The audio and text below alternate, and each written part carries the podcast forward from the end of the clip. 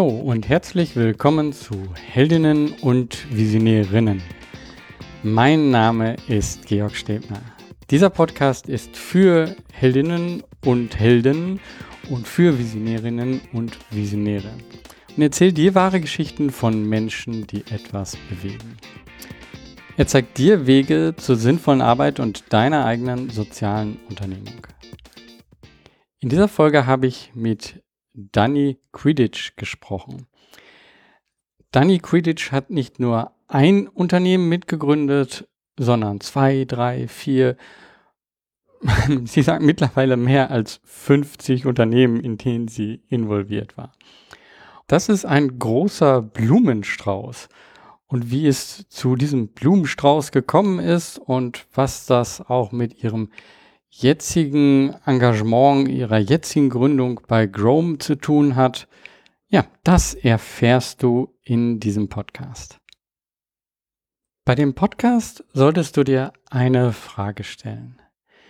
Gehe ich hier in Resonanz oder spüre ich hier keine Verbindung zu mir bzw. zu Danny? Und warum ist dem so? Was bedeutet das für mich in Bezug auf die Beziehung mit anderen Menschen? Warum gebe ich dir diesen Gedanken mit? Hör dir den Podcast an und ich glaube, dann wirst du dort eine Inspiration bekommen. Viel Spaß dabei. Hallo Dani. Hallo Georg. Schön, dass wir beide uns hier sprechen, sehen. Ähm, wir haben uns kennengelernt durch Grome und zwar hat dein Mitgründer Hanno ähm, gesagt, du solltest mal mit der Dani sprechen. Ähm, und ich bin ganz offen, was ich dann so geschaut habe, ich konnte dich irgendwie nicht einsortieren. Also das, äh, das waren mhm. so viele unterschiedliche Sachen. Und immer wieder, wenn so etwas äh, bei mir so ist, wenn, wenn ich sehe, man, da machen Personen so viele unterschiedliche Sachen, dann frage ich mich so, hm, ja, aber wie sortiere ich die jetzt ein und wie äh, gehe ich damit um? Wie wird so ein Podcast-Gespräch sein? Mhm. Und das fällt mir dann erstmal schwer. Und deswegen haben wir ein Vorgespräch gemacht, wie ich das eigentlich bei Ellen mache. Äh, und äh, da wurde ich dann immer neugieriger. Und deswegen bin ja, ich schön. jetzt auf dieses Gespräch hier äh, auch selber gespannt, weil ich natürlich dann äh, vieles auch bei diesem Gespräch selber ähm, ja, erkunde sozusagen. Ja. Und äh, am besten stellst du dich jetzt erstmal vor und äh, ja, dann schauen wir weiter, was so alles in diesem Podcast drin sein wird.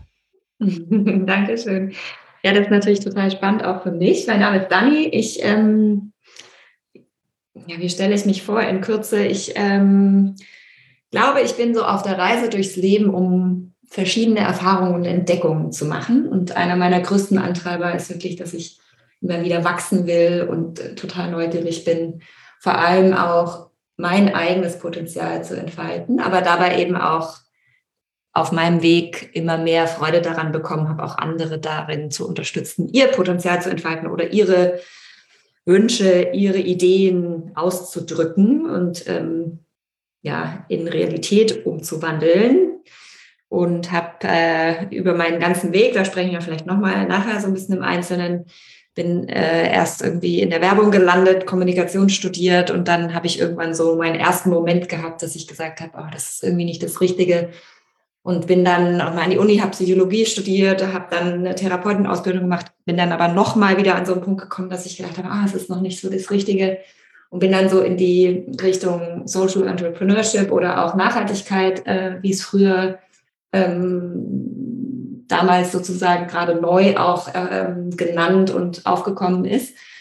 Heute würde ich sagen, ich bin wahrscheinlich ein Katalysator für ja, Veränderungsprozesse oder für Innovation oder für ähm, die, ja, im Englischen klingt es immer irgendwie ein bisschen einfacher, Envisioning, ja, also die Vorstellung von, wie können wir morgen zusammen leben und wie kann jeder für sich sein eigenes Leben kreieren, das sie oder er sich wünscht, aber auch, wie können wir als Gesellschaft gemeinsam leben. Und ähm, ja, bevor ich jetzt zu viel sage, also ich habe ganz lange immer wieder nach eigenen Sachen gesucht und auf meiner Suche immer mehr herausgefunden, was mir selber Freude macht. Und ich glaube, das ist das, was im Kern beschreibt, was ich so mache, auch wenn es äh, äußerlich oft so aussieht wie tausend verschiedene Sachen, ist es am Ende immer genau das.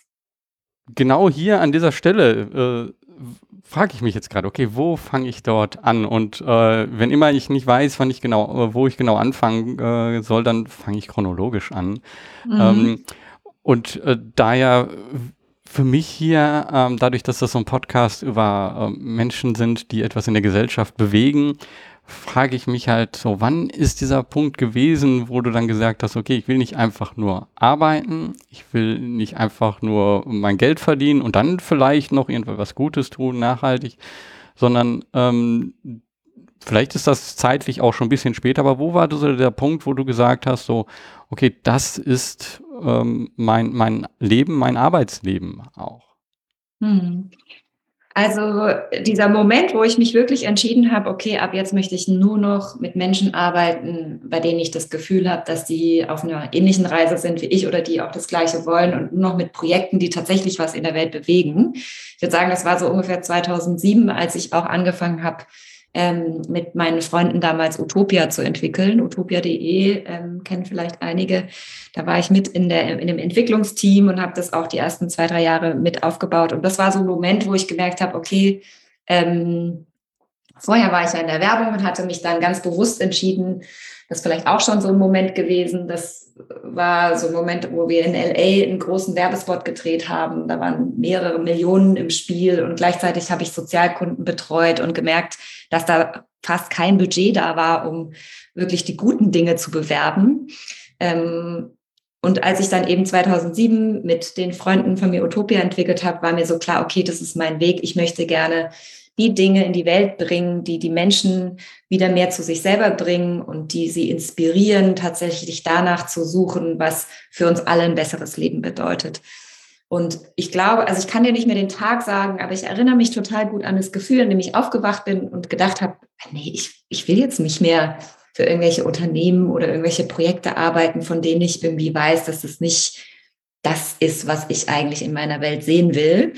Ähm, vorher hatte ich oft auch während meines Studiums noch so als Freelancer gearbeitet und habe da halt auch manchmal Jobs gemacht äh, für Marken oder für Unternehmen, hinter denen ich nicht so 100 Prozent gestanden bin. Und da war für mich einfach dieser Moment 2007, okay, ab jetzt mache ich es anders. Und es war jetzt nicht immer einfach, da kommen wir vielleicht nachher auch nochmal dazu. Ähm, am Anfang, also es ist jetzt 15 Jahre her, damals war das Thema Nachhaltigkeit und Social Entrepreneurship noch nicht so weit verbreitet. Und ich habe tatsächlich die ersten, ich würde sagen, drei bis fünf Jahre äh, andere Dinge noch gearbeitet, um mir das leisten zu können. Also klassischerweise habe ich in einem Beachclub hier in Hamburg an der Bar gestanden abends und habe auch noch eben ein paar andere Jobs gemacht, weil ich wusste, okay, es gibt viele soziale Projekte, damals wie gesagt noch stärker als heute, die sich das einfach auch nicht leisten können, jemanden wie mich dann als Berater zu bezahlen oder so. Und so hat sich das dann entwickelt. Also das würde ich sagen, war so der Moment, 2007, wo ich gesagt habe, okay, ich, ich möchte jetzt einfach dafür sorgen, ich bin da irgendwie, ich habe so das Gefühl, das ist so mein, mein Warum, warum ich hier bin, dass ich mit dem Wissen, was ich davor gesammelt hatte und meinem Engagement einfach dazu beitragen will, dass die Welt zu einem Ort wird, den wir uns gemeinsam gestalten. Mhm. Ja, wenn so ähm, Utopia so die erste Flamme war an der Stelle, die was ausgelöst hat, dann würde ich gerne so ein bisschen besser verstehen, wie, wie es dazu gekommen ist. Also wie bist du mhm. zu Utopia gekommen äh, mhm. und wie, wie, war so diese erste Zeit? Kannst du da ja. nochmal genauer reingehen? Da fange ich vielleicht sogar noch mal ein bisschen früher an, weil das ist was, was mich viele Leute immer fragen, wie war dein Weg, was muss ich machen, um da auch hinzukommen? Und das, was ich wirklich als Antwort sagen kann, ist, das Einzige, was mich dahin gebracht hat, war Neugierde und mein Vertrauen auf meine Intuition, wenn ich den Impuls hatte, das mache ich jetzt. Und es gab manchmal gar keine wirkliche Erklärung dafür. Also warum ich das sage, chronologisch vielleicht auch nochmal für mich.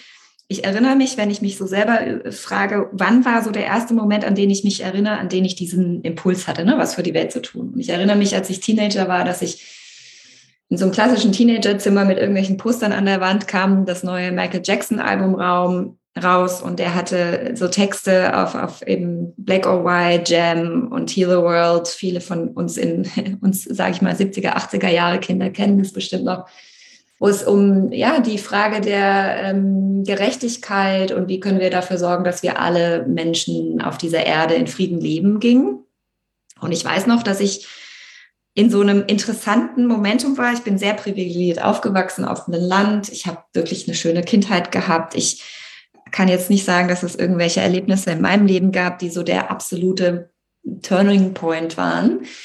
Und ich habe mich da erkannt, so, oder ich habe mich, ich erinnere mich heute, dass ich da so in, in dem Moment war, dass ich gedacht habe, es ist irgendwie traurig, dass es nicht anderen auch so gut gehen kann. Was kann ich dafür tun, vielleicht, dass es auch eben anderen Kindern auf dieser Welt, die es schwieriger haben, ähm, auch so gut haben. Also ich hatte immer schon so ein bisschen so ein, man würde vielleicht sagen, Helfersyndrom, ja, dass ich versucht habe, auch anderen zu helfen. Ich bin die ältere Schwester von zweien, vielleicht hat es auch damit ein Stück weit zu tun. Ähm, und in diesem Moment, in diesem Teenager-Moment, glaube ich, ist dieser Funke geboren, ne? oder diese, habe ich mich daran erinnert, okay, was, was kann ich hier beitragen? Und ich habe mich dann auch während meiner Schulzeit schon erkundigt, okay, was kann ich studieren, was hilft und war schon mal auf dem Weg, Psychologie zu studieren und hatte schon damals eben den Impuls, was mit Kindern zu machen. Und bin dann aber, weil ich so eine Macherin bin, ähm, am Ende meiner äh, Schulzeit ähm, durch die Beratung so habe ich gedacht, nee, jetzt nochmal so lange studieren und bis man dann fertig ist und ich will ja selber früh Familie haben, ähm, lass mal früher anfangen. Und dann bin ich in ein Kommunikationsstudium gelandet. Also ich habe mich ausgetauscht mit vielen Menschen und dann hat mir ein Professor irgendwann gesagt, pass mal auf, in, äh, da, was, was du machen willst, Psychologie und mit Menschen und so, warum guckst du dich Werbepsychologie an? Ähm, und ich hatte damals wirklich überhaupt gar keine Vorstellung, was das bedeutet und bin dann in einem Kommunikationsstudium gelandet, weil ich gedacht habe, okay, dann kann ich schneller was bewirken, ja, dann kann ich schneller was lernen. Heute glaube ich, dass das deswegen passiert ist, weil ich unheimlich viel Werkzeug gelernt habe. Ja, ich habe ganz viel gelernt in meiner Werbezeit, habe dann tatsächlich angefangen bei einer großen Agentur in Hamburg und habe da so meinen Weg gemacht und war dann nach zweimal Wechsel eben an einem Punkt angekommen, wo ich gemerkt habe, und das war so 2000,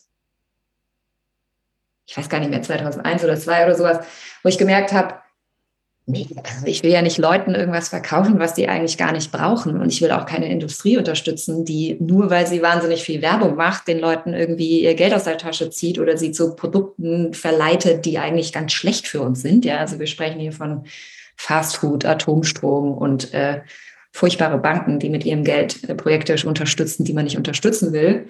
Anyways, auf jeden Fall war das so ein Moment, wo ich gemerkt habe, nee, das ist nicht meins. Und dann habe ich komplett eine 180-Grad-Drehung gemacht. Ich hatte damals schon einen Job, der wirklich gut bezahlt war. Ich bin um die Welt geflogen, war relativ jung mit 22, 23 Jahren in so einer Position, wo ich sogar in der Agentur, in der ich war, schon relativ oben angekommen war. Und trotzdem hat mich eben so ein Moment gepackt, wo ich gemerkt habe, das erfüllt mich nicht und habe dann nochmal alles äh, ja, habe gekündigt, bin nochmal zurück zur Uni, habe nochmal Psychologie studiert und bin nochmal diesen Weg gegangen auf die Suche, was ist das, was mir Freude macht, wo ich Erfüllung finde, wo ich wirklich das Gefühl, ich leiste was oder trage was zu bei und habe äh, Psychologie studiert und eine systemische Therapeutenausbildung gemacht. Und kam dann aber eben auch wieder nach ein paar Jahren an den Punkt, wo ich gemerkt habe, hm, irgendwie ist es immer noch nicht das Richtige. Und in der Studienzeit hatte ich mit meinen Kollegen, mit denen ich vorher in der Werbeagentur zusammengearbeitet, an Utopia gearbeitet. Also die haben mich, die kannte ich aus der Werbung und die haben mich wieder abgeholt und gesagt, du, die haben damals ihre Agentur auch verkauft und sind eben in einen ähnlichen Prozess gegangen wie ich und haben sich gefragt, was können wir der Gesellschaft zurückgeben und haben mich dann eingeladen, in dieser Entwicklungsredaktion dabei zu sein und zu gucken, wie wir da was entwickeln können. Und am Anfang war sogar die Idee, ein Magazin zu machen. Wir haben sogar über eine Partei gesprochen, also verschiedene Ideen. Und es wurde dann das Online-Portal, das man heute auch kennt. Ähm, und am Anfang war das für mich noch, ich war in der Zeit noch in meiner therapeutischen Ausbildung und war noch dabei, meine Diplomarbeit zu schreiben und hatte noch nicht das Gefühl, das ist jetzt das, was ich machen will. Aber dadurch, dass ich es dann, also ne, vielleicht kann man auch so sagen, der erste Impuls war damals, ich kannte die Menschen, die fand ich großartig ich hatte Lust, irgendwie ähm, nochmal wieder was Neues zu machen und bin einfach diesem Impuls gefolgt, zu sagen, ja gut, als Studentenjob in meiner Semesterferienzeit kann ich das ja jetzt mal machen und bin dann da hängen geblieben. Also wirklich, es war so, oh, das ist toll hier, das sind Menschen, die bewegen was und ich fühle mich hier zu Hause, also so thematisch und in der Art, wie wir zusammengearbeitet haben und bin eben drei Jahre geblieben, bis ich gesagt habe, jetzt muss ich meine Diplomarbeit fertig schreiben. Also so viel sage ich jetzt mal, ähm, Vernunft war dann schönerweise doch noch in meinem Kopf. Und dann habe ich meine Diplomarbeit fertig gemacht und ähm, habe eine eigene Agentur gegründet, weil ich dann gesagt habe, nach drei Jahren Utopia Aufbau, ähm, ich will wieder in Hamburg sein. Und dann hat sich, es gibt jetzt viele Details dazu zu sagen, aber hat sich so entwickelt, dass ich mich selbstständig gemacht habe und da eben dann entschieden habe, das ist das, was ich vorhin gemeint habe, das war so der Moment, wo ich gesagt habe, okay, ich will jetzt nur noch mit Menschen und Themen arbeiten, von denen ich wirklich das Gefühl habe, die bewegen was. Und dann kam so die nächste Phase. Ne? Und das ist also Utopia, würde ich sagen, war mit einer der prägenden Momente, aber interessanterweise eben mit den gleichen Menschen auch schon fünf Jahre vorher, wo ich gesagt habe, ich gehe nochmal an die Uni und studiere, das ist hier nicht meine Welt. Und witzigerweise haben die parallel auch eine Entwicklung gehabt, wo sie dann die Agentur verkauft haben und sich dann eben gefragt haben, was können wir zurückgeben, haben dann Utopia gegründet. Wir hatten da parallele Prozesse, ohne dass wir zu der Zeit darüber gesprochen hatten. Also auch interessant. Und ich bin vollkommen davon überzeugt, dass wir ähm, in dieser Welt unsere eigene Realität gestalten und dass wir ein, ja, ein spirituelles Wissen, ein, eine höhere Intelligenz auch in uns tragen, die uns leitet, ja, also diese Guidance, die wir haben. Und ich glaube, dass das Leben uns immer wieder zu den richtigen Leuten führt und immer wieder zu Möglichkeiten, wie wir uns weiterentwickeln können und immer wieder ähm, Ideen bei uns in den Kopf pflanzt, die, wenn sie sich gut anfühlen, wenn sie mit uns resonieren, dann die Türen sind zu dem nächsten Schritt. Und das ist das, glaube ich, was bei mir mein Leben so zeigt dass ich genau dem immer vertraut habe, das, was ich eingangs gesagt habe. Ich bin nach dem gegangen, wo ich eine Resonanz habe, wo ich so eine Lebendigkeit gespürt habe und gesagt habe, da gehe ich jetzt mal hin, auch wenn ich noch nicht weiß, was dann kommt. Und äh, deswegen Utopia. Und es war natürlich spitze. Also um das noch einmal kurz so äh, abzuholen, deine Frage, was genau Utopia da gemacht hat. Wir haben uns einfach damit beschäftigt, wo sind die Menschen, wo sind die Projekte, was sind schon die bestehenden Forschungsergebnisse, wie können wir dieses ganze Thema so aufbereiten, zusammenbringen, dass wir andere inspirieren und mitnehmen können, dass wir vielleicht sogar eine Verbraucherbewegung entwickeln können, wo Verbraucher stärker in ihre Kraft kommen, auch von Unternehmen zu fordern, dass sie sich verändern. Ja, also es war damals schon so ein sehr starkes, wie können wir die Welt anders gestalten? Und ähm, wir haben äh, uns wirklich mit, ich glaube, wir waren am Anfang so acht Leute in der Entwicklungsredaktion. Jeder hatte so seine Kompetenzen und seine Interessen und haben uns da großartig zusammengeführt. Heute würde man sagen, es war eine richtig äh, New Work, regenerative Organisation, die einfach einen bunten Haufen von Leuten zusammengebracht hat, die was bewegen wollten. Und ich bin bis heute wirklich unglaublich dankbar für Gregor Wöltje und Claudia Langer, die Utopia gemeinsam gegründet haben und da so ein Vertrauen auch in mich hatten, mich so mitgenommen haben und viele anderen auch. Und ja, es war äh, eine großartige Zeit. Und aus der habe ich natürlich viele Kontakte gemacht, ein Netzwerk, viel Wissen auch für mich aufgebaut. Und da ist auf jeden Fall der Moment geboren, wo ich gesagt habe, okay, ich möchte gerne mehr in dieser Welt und mehr mit diesen Menschen zu tun haben und die unterstützen mit eben der Kompetenz Marketing oder auch anderen Dingen, die ich dann gelernt habe, tolle Sachen in der Welt zu bewirken. Hm. Ich glaube, ähm, diese Kompetenz, Marketing oder du hast auch gesagt, Werbepsychologie ähm, war ja so die Richtung, in die du gegangen bist. Ähm, das ist ja etwas auch, äh, was ich schon hier auch im Podcast mit ein paar Leuten gesprochen habe, ähm, was mein Gefühl ist, was oft noch gar nicht genutzt wird im, äh, im sozialen Bereich. Ähm, kannst du da noch mal kurz so als Abstecher äh, was zu sagen? Wie, wie nutzt du mhm. das heute? Ähm, Mhm. Was sind da die Sachen, die dir helfen auch? Also da sind so verschiedene Aspekte. Das erste ist, dass ich tatsächlich glaube, wie du sagst, das war mein, mein ja, Glück kann man ja jetzt nicht sagen. Ich habe ja schon gesagt, dass ich nicht glaube, dass es Glück ist, sondern einfach so eine Art innere, innerer Weg und Prozess. Aber dass ich dieses Werkzeug erst gelernt habe, um es dann anzuwenden, war genau mein mein Vorteil, mein Benefit am Anfang, als ich mit Pro Projekten angefangen habe zu arbeiten, die klassischerweise nicht aus dem Wirtschaftsbereich kommen. Ne? So ähm, sozial getriebene Gründer oder Unternehmungen haben da oft kein Auge für oder kein Interesse dran. Ähm, angefangen mit Viva Con Aqua, mit denen ich an 2007 angefangen habe zu arbeiten und heute noch dabei bin, die heute natürlich ganz anders dastehen als damals, also schönerweise ähm, hat sich das ganz gut entwickelt und Viva Con Aqua ist aus meiner Sicht auch ein wirklich gutes Beispiel dafür, wie man Marketing machen kann, ohne dass es das klassische Marketing ist, für das viele eine Ablehnung haben. Ja, die Frage ist ja, wie kannst du gerade im sozialen Bereich auch oder im nachhaltigen Bereich, wie kannst du Menschen für etwas begeistern und sie aktivieren? Und letzten Endes glaube ich, dass wenn wir Menschen erreichen, die erinnert werden durch die Botschaften, die wir teilen, dass sie selber eigentlich ganz genau wissen, was richtig ist.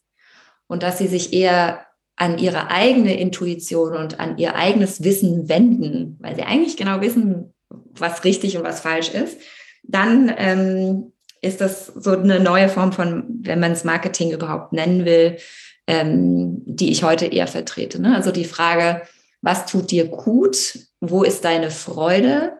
Was ist die Welt oder wie sieht die Welt aus, in der du leben willst? Wenn du diese Fragen beantwortest und den Menschen Antworten geben kannst, was sie bei dir finden können, was diese Antworten sozusagen unterstützt, dann hast du Marketing gemacht für dein Projekt. Also so. Und es ist ja klar, dass wir nie alle erreichen, sondern dass alles in so einer Frequenz schwingt, dass es die Leute erreicht und mit den Leuten resoniert, für die das richtig ist. Also wir freuen uns ja darüber, dass wir alle so unterschiedlich sind.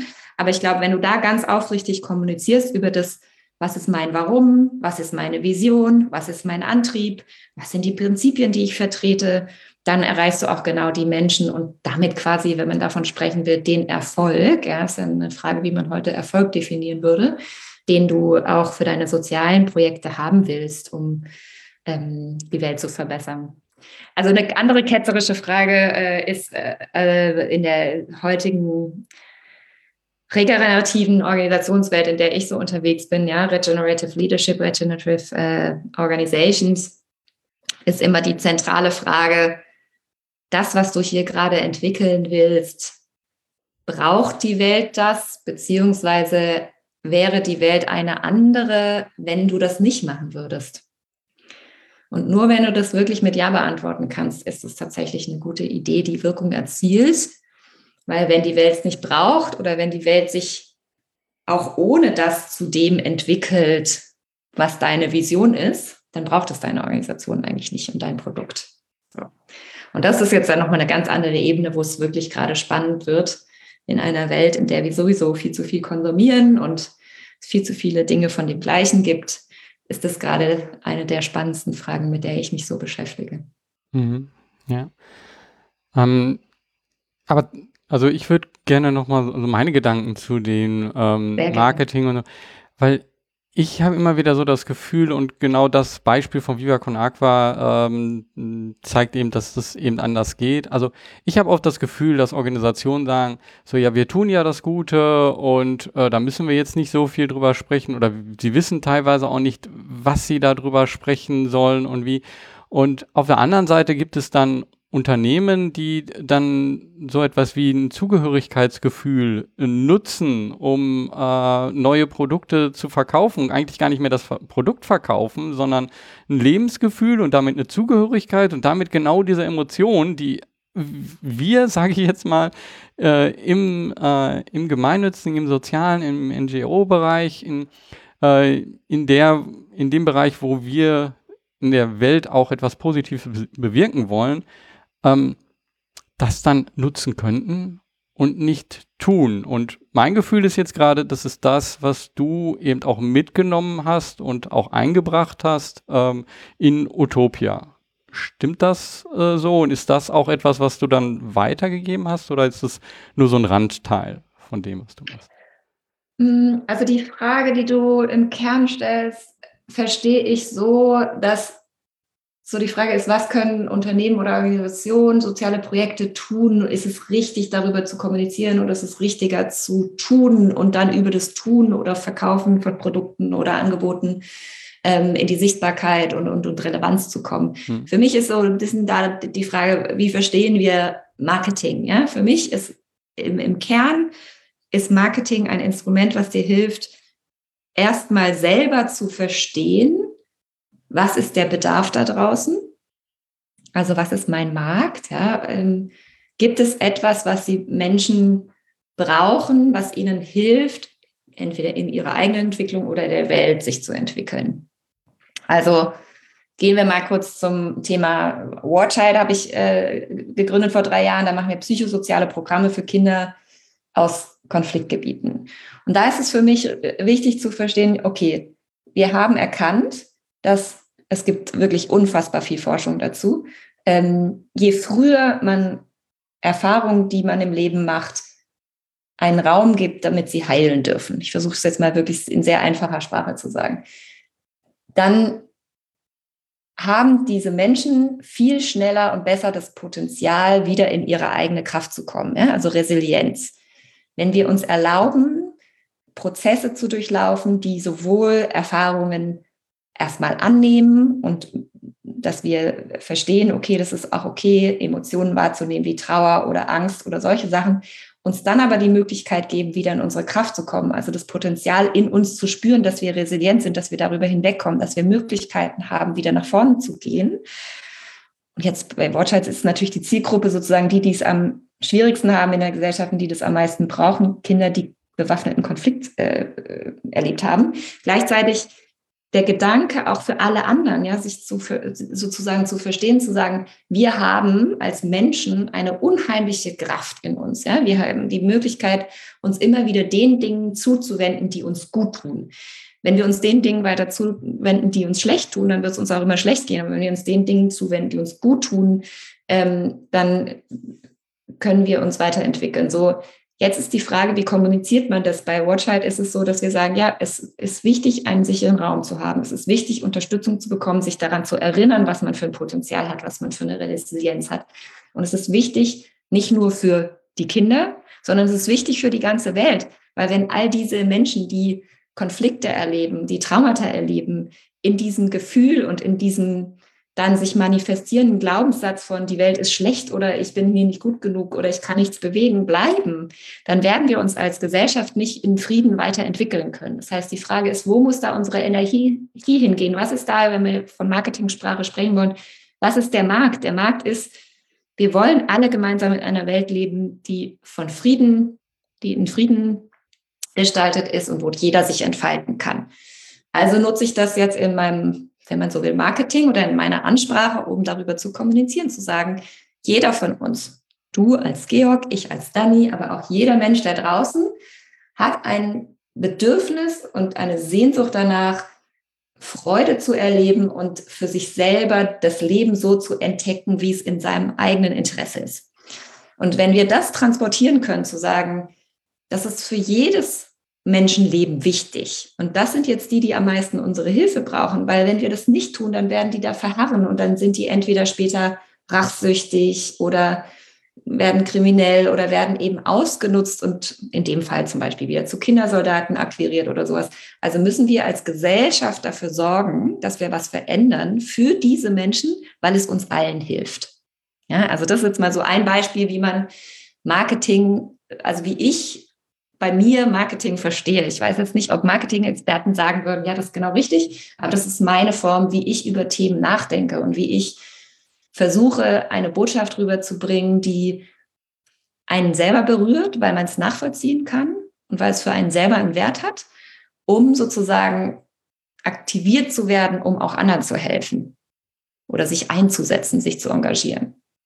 Mhm kommen wir von dieser Marketing-Abzweigung äh, mal wieder weg, so zu dem, was du ähm, gesagt hast. Also die, diese Entscheidung, da eben ähm, etwas im Sozialen, im Gemeinnützigen zu machen äh, oder nachhaltigen war es ja da, also im nachhaltigen Bereich sozusagen zu machen.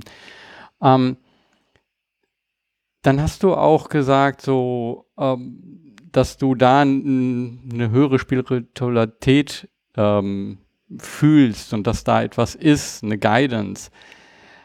Da habe ich auf der einen Seite dann dieses Gefühl und äh, auch diese Guidance, diese Sicherheit irgendwo. Auf der anderen Seite äh, verspürst du aber vielleicht auch oder hast du Zweifel verspürt äh, und vielleicht auch dann noch zusätzlich von außen Kritik bekommen, da ähm, ja, willst du nicht was Vernünftiges machen? Absolut, ja. Wie bist du mit diesem vielleicht auch inneren Konflikt, ich weiß es nicht. Ähm, Absolut, doch, doch, äh, ganz viele. Wie bist du damit umgegangen? Also das. Ja. das ist vielleicht hilfreich auch für diejenigen, die jetzt hier gerade zuhören, weil ich glaube, diesen Konflikt hat jeder an irgendeiner Stelle. Hat jeder. Hat jeder. Also das natürlich habe ich den auch immer noch. Ja, also wir sind Menschen. Das ist ja erstmal das Wunderbare und gleichzeitig auch zu, ver zu verzweifelnde manchmal. Ähm,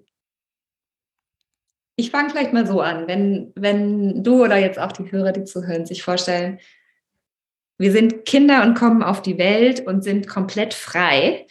Und das Einzige, was wir Lust haben, die ganze Zeit zu machen, ist neugierig, neue Dinge zu entdecken. Wir wollen immer irgendwie spielen und neue Sachen entdecken. Und wir sind total, ich würde jetzt mal so sagen, lustgetrieben. Ja? Also unsere Freude ist unser Antreiber. Das heißt, wir gehen immer dahin, dahin, was uns Freude macht und wo wir selber was spüren, was uns ähm, ja in einfachen Worten, wo wir merken, wir werden größer, ja? wir spüren uns mehr, wir sind irgendwie aufrechter im Leben, also wir kriegen mehr Kraft in uns. Das ist so eine ganz wesentliche uns angeborene Fähigkeit.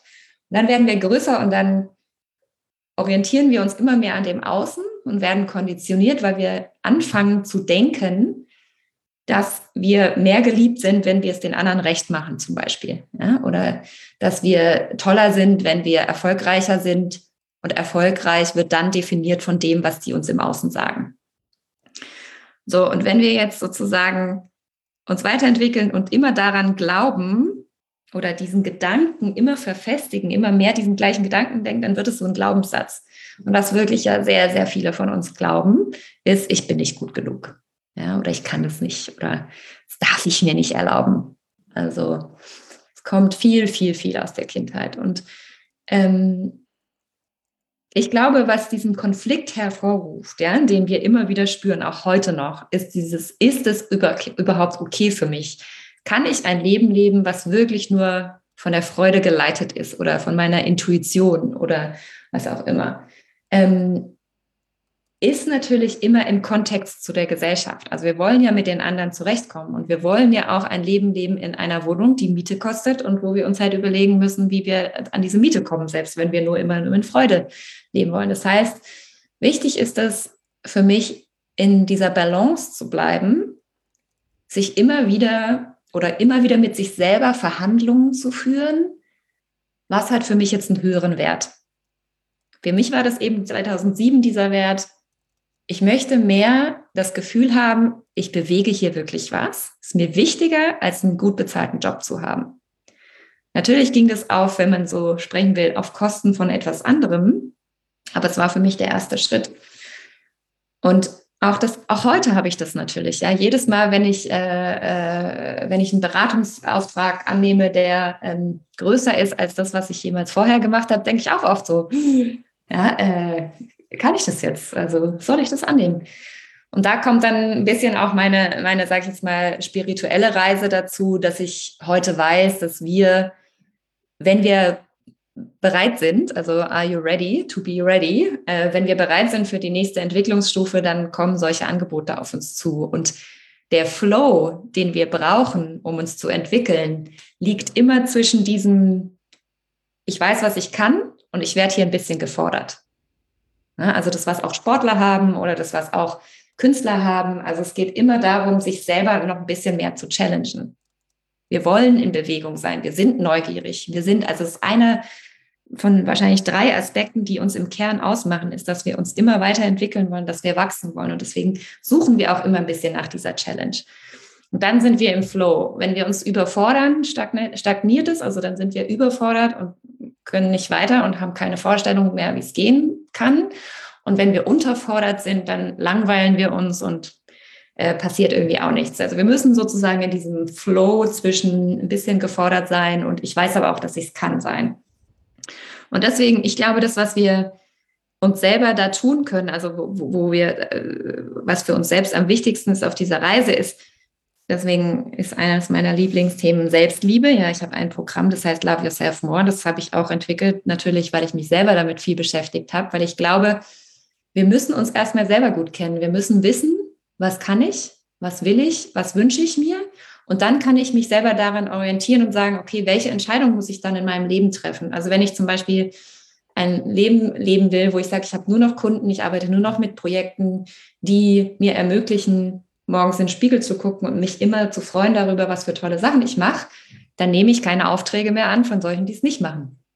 Dann suche ich mir halt sozusagen andere Wege. Ne? Und also seine eigene Entscheidung analog dem zu treffen, was der eigene, das eigene Können und der eigene Wunsch ist, wo ich hin will, das ist für mich sozusagen der Zauber, der da reinkommt. natürlich hat es mit Konflikten und natürlich hat es mit Zweifeln zu tun, ja.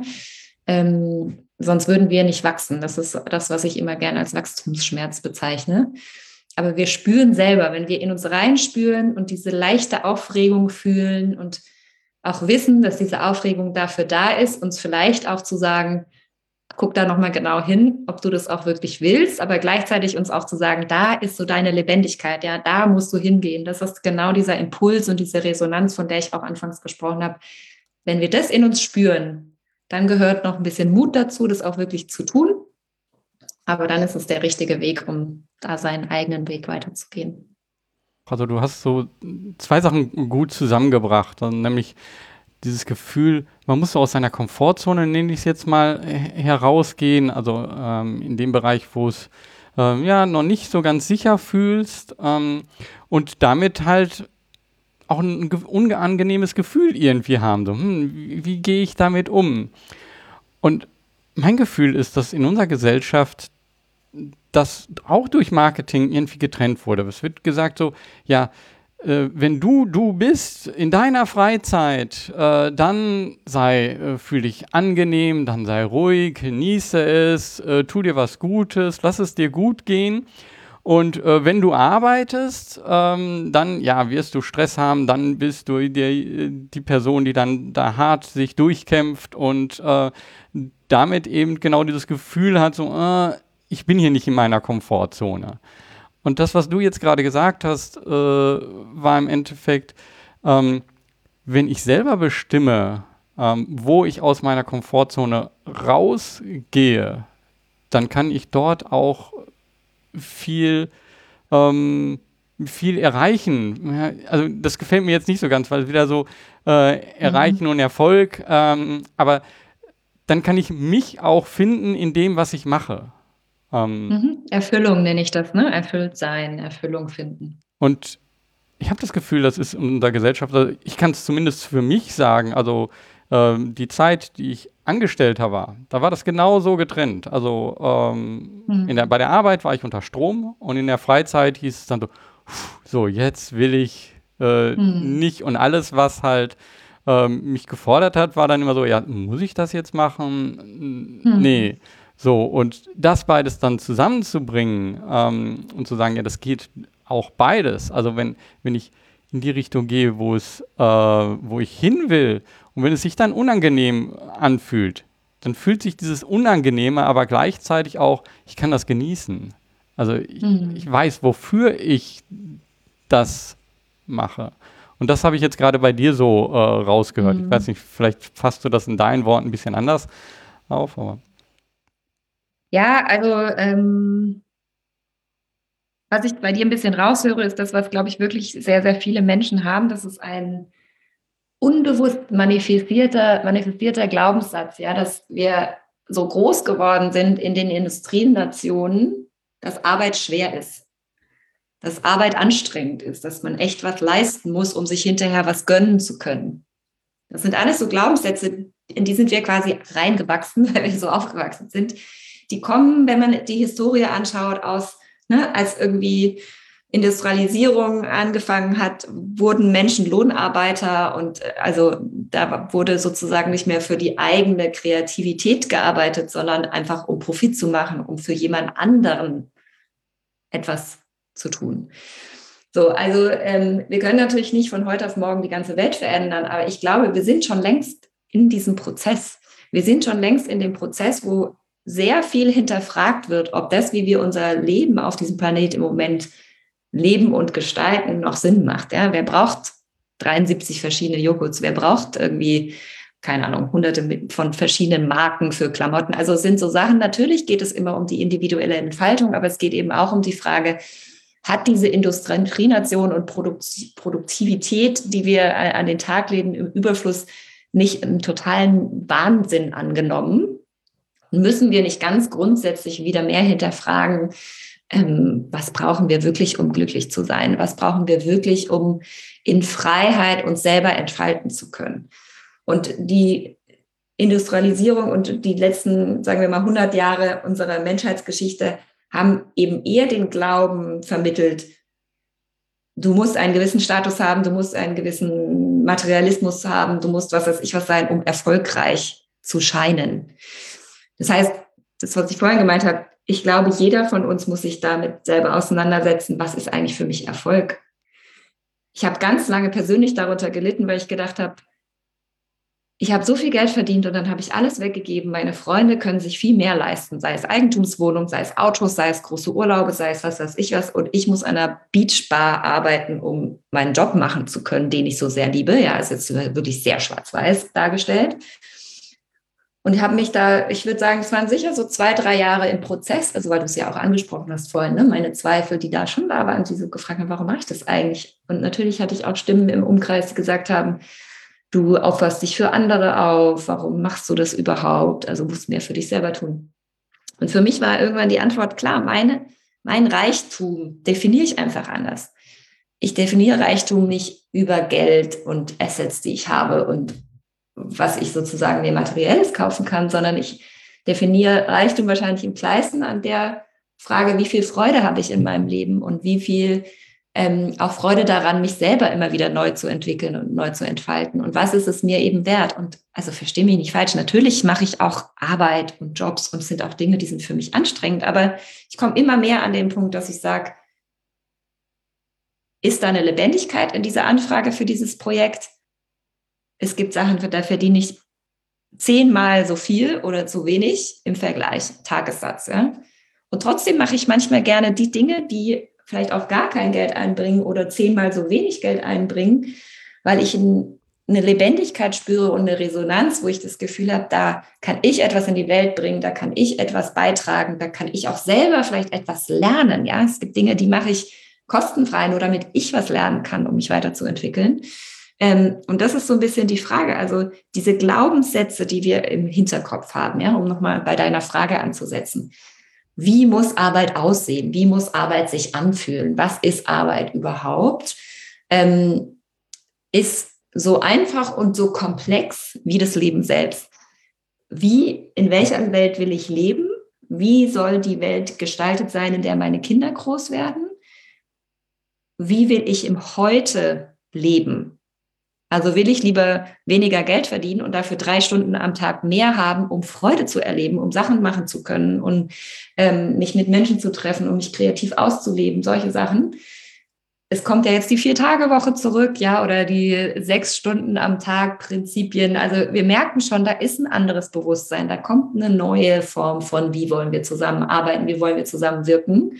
Aber es ist natürlich ein Prozess. Und ich glaube, viele der Dinge sind genau das, was, was ich äh, wahrnehme, in alten Glaubenssätzen, in unbewussten Denkmustern, in Schmerzen, die wir erlebt haben und die wir nicht wirklich loslassen konnten bisher, die uns daran festhalten, dass wir weiter bestimmte Schienen entlanglaufen, anstatt uns zu erlauben, die Schiene mal zu wechseln oder mal anzuhalten und sich zu überlegen, bin ich auf der Schiene überhaupt richtig oder mache ich vielleicht mal einen Cut und mache was anderes.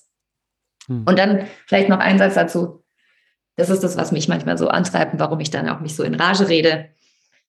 Wir haben echt eine riesengroße Verantwortung für die Welt und wir in den Industrienationen haben ein unfassbar privilegiertes Leben. Uns kann überhaupt nichts passieren, selbst wenn wir wenig Geld verdienen. Es gibt einfach eine große Verantwortung, die wir vielleicht auch rückwirkend für die Generation vor uns jetzt übernehmen müssen, weil sonst werden wir als Menschheit nicht überleben auf dem Planeten. Und ähm, ich glaube wirklich, dass wir eine Verantwortung haben, auch für die, auf dessen Kosten wir immer noch heute leben oder sehr lange gelebt haben. Und wenn man sich Konflikte in der Welt anschaut, dann hat es sehr, sehr häufig damit zu tun.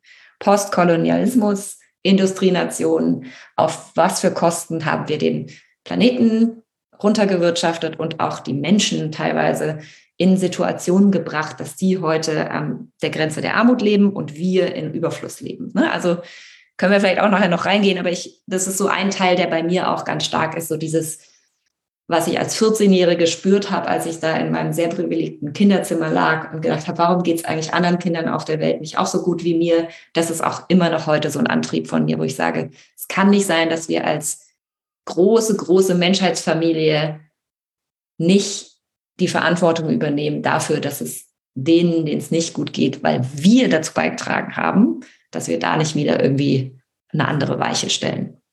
Mhm. Ja.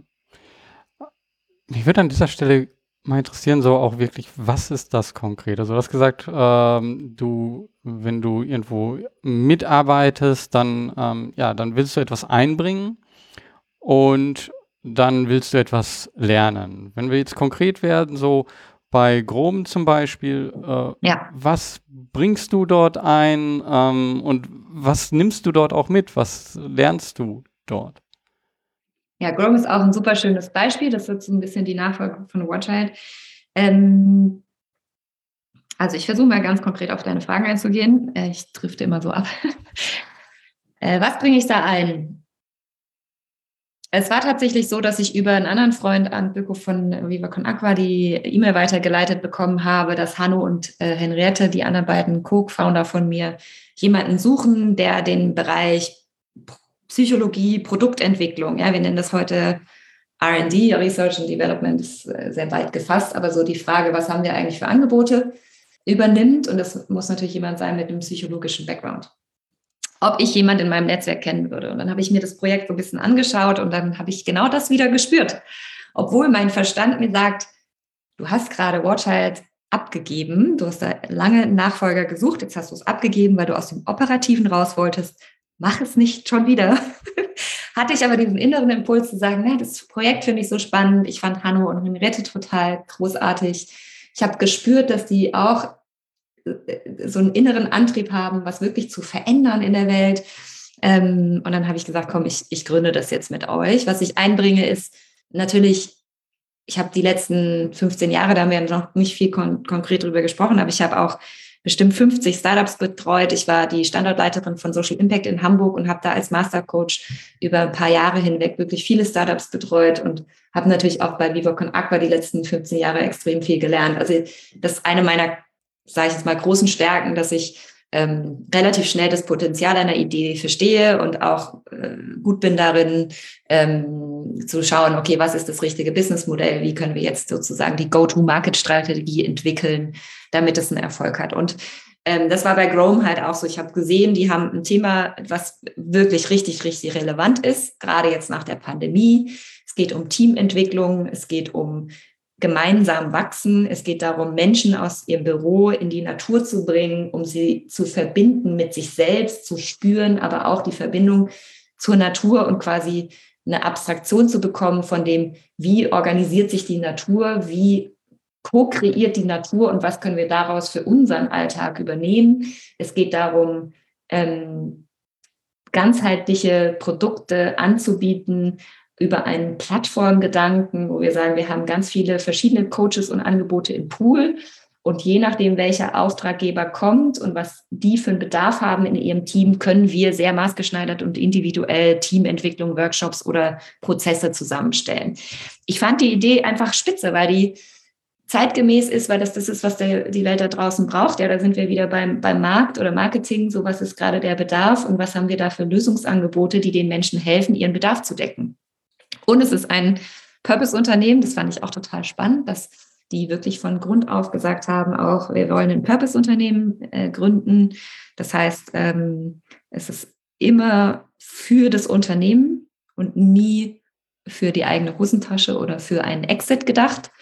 Ähm, und dieser, also dieser Zusammenschluss äh, hat mich einfach, ja, hat mich äh, getriggert.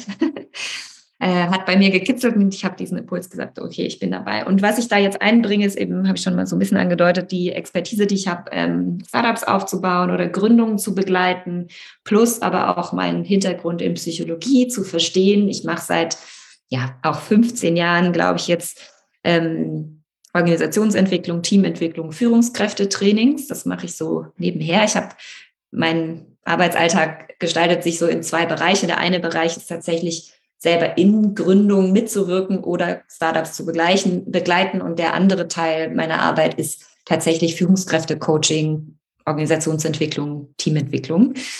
Und da kommt jetzt bei Grome halt beides super gut zusammen. Also da kann ich einfach aus meiner Expertise von den letzten 10, 15 Jahren sehr viel herausschöpfen und denen zur Seite zu stehen.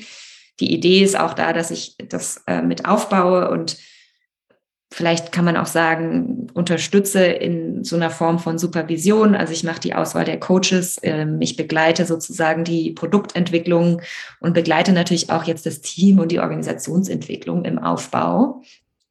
Ähm, die Idee ist, dass ich dann in ein, zwei Jahren in den Beirat wechsle, also so ähnlich wie es jetzt bei Watchheit auch ist, da bin ich jetzt auch im Freundeskreis und auch bei Viva Con Aqua sitze ich im Aufsichtsrat, also Positionen, die ich bin immer nah dran und ich will auch immer irgendwie involviert sein und kann dann da meinen Input super gut geben. Aber ich bin selten gerne länger im Operativen, sondern habe immer eher gerne die Vogelperspektive oder die Metaebene, um dann diejenigen, die in den operativen Positionen zu sitzen, zu bekräftigen, ermächtigen, unterstützen, ihre Rolle da auszufüllen.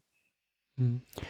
Also den Punkt finde ich auch wirklich ähm, spannend, weil die meisten, die gründen, und du gründest ja jetzt mit, aber die meisten, die gründen, haben ja erstmal so dieses, diesen, dieses Gefühl oder so, das ist mein Baby und äh, das mache ich groß, man will irgendwo hin. Und dann dieses Loslassen, was du ja öfter gemacht hast, ähm, ist ja dann etwas, was man sich überhaupt nicht vorstellen kann oft. Also. Und du jetzt gerade in den letzten Sätzen hast du so gesagt, so ja, dann werde ich in den Beirat wechseln. Das heißt, du denkst das schon voraus und lässt dir dadurch dann auch wieder Türen offen, genauso wie jetzt mit Chrome, ähm, dass dann etwas Neues kommen äh, kann.